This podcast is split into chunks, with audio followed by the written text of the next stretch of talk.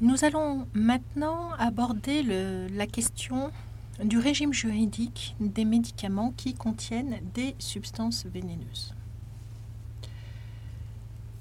Nous avons déjà vu que le médicament n'est jamais un produit anodin. Et la plupart des médicaments euh, présentent des effets indésirables, ce qui en fait usage, ce qui fait que l'usage de la plupart des médicaments est potentiellement dangereux. Ainsi, vous savez tous que l'aspirine présente euh, des risques hémorragiques à dose thérapeutique. Elle peut entraîner euh, des hémorragies, y compris des hémorragies graves à dose thérapeutique. En cas de euh, trop forte consommation, le paracétamol, euh, en cas de surdosage, le paracétamol peut s'avérer mortel avec euh, des atteintes hépatiques qui sont dramatiques. Vous comprenez donc que le prescripteur et le dispensateur ont une responsabilité qui est importante dans le bon usage des médicaments. Parmi euh, toute la pharmacopée, parmi tous les médicaments qui existent, certains médicaments sont plus dangereux que d'autres car ils contiennent des substances vénéneuses. Ces substances vénéneuses, ce sont des substances qui peuvent être nocives ou euh, toxiques. Ces euh, médicaments vont alors faire l'objet, ces médicaments qui contiennent des substances vénéneuses, vont être euh, inscrits sur une liste lors de l'obtention de l'autorisation de mise sur le marché.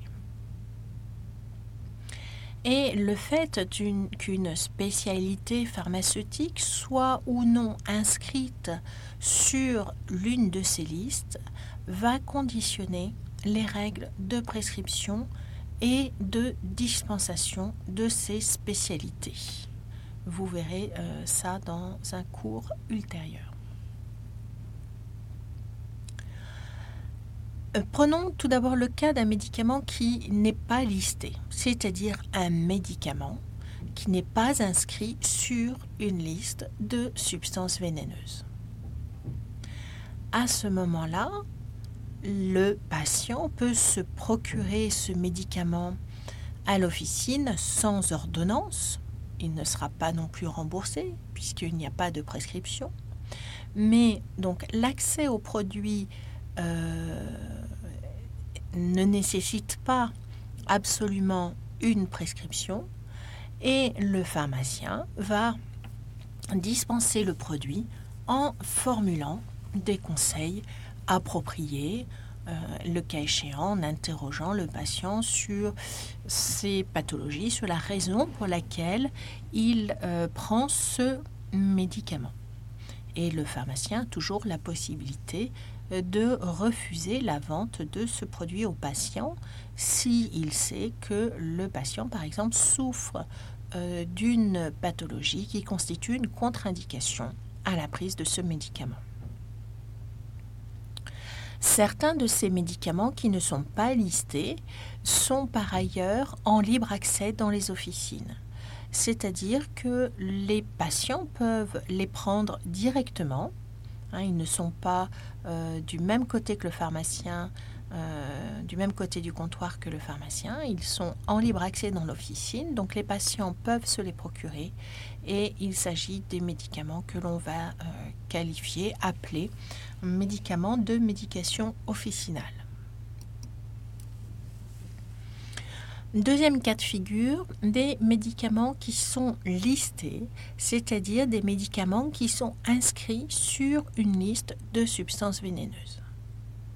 Dans ce cas-là, la dispensation n'est possible que sur présentation d'une ordonnance euh, établie par un prescripteur habilité, que ce soit un médecin par exemple, un chirurgien dentiste ou une sage-femme. Cette dispensation, eh bien, elle sera, comme dans le cas des médicaments non listés, assortie euh, des conseils appropriés du pharmacien. Ces listes de substances vénéneuses, elles peuvent, la présence de ces substances vénéneuses, elles s'identifient sur le conditionnement des médicaments. Vous avez pu peut-être déjà remarquer dans votre armoire à pharmacie familiale la présence euh, de cadres rouges ou de cadres verts sur les conditionnements des euh, médicaments. Eh bien, ces cadres rouges et ces cadres verts correspondent, euh, indiquent que le médicament est inscrit, vous le voyez, sur la liste 1 ou la liste 2 ou sur la liste des stupéfiants, des substances vénéneuses. vous voyez que la liste 1 euh, regroupe les médicaments qui présentent les risques les plus élevés pour la santé. Hein, ce sont des médicaments qui potentiellement sont plus dangereux que les médicaments de la liste 2. Quant à euh, la liste des stupéfiants, eh elle regroupe l'ensemble des substances qui ont un potentiel addictif ainsi que quelques psychotropes. Donc il s'agit là, ces cadres, ce sont des euh, cadres qui figurent euh, sur le conditionnement extérieur des médicaments et qui permettent de savoir euh, à quelle catégorie de substances vénéneuses appartient une spécialité pharmaceutique. Les psychotropes il s'agit de produits, de médicaments qui agissent sur le système nerveux central et euh, qui sont inscrits sur une liste officielle arrêtée par le ministre de la Santé sur proposition du directeur de l'Agence nationale de sécurité du médicament et des produits de santé.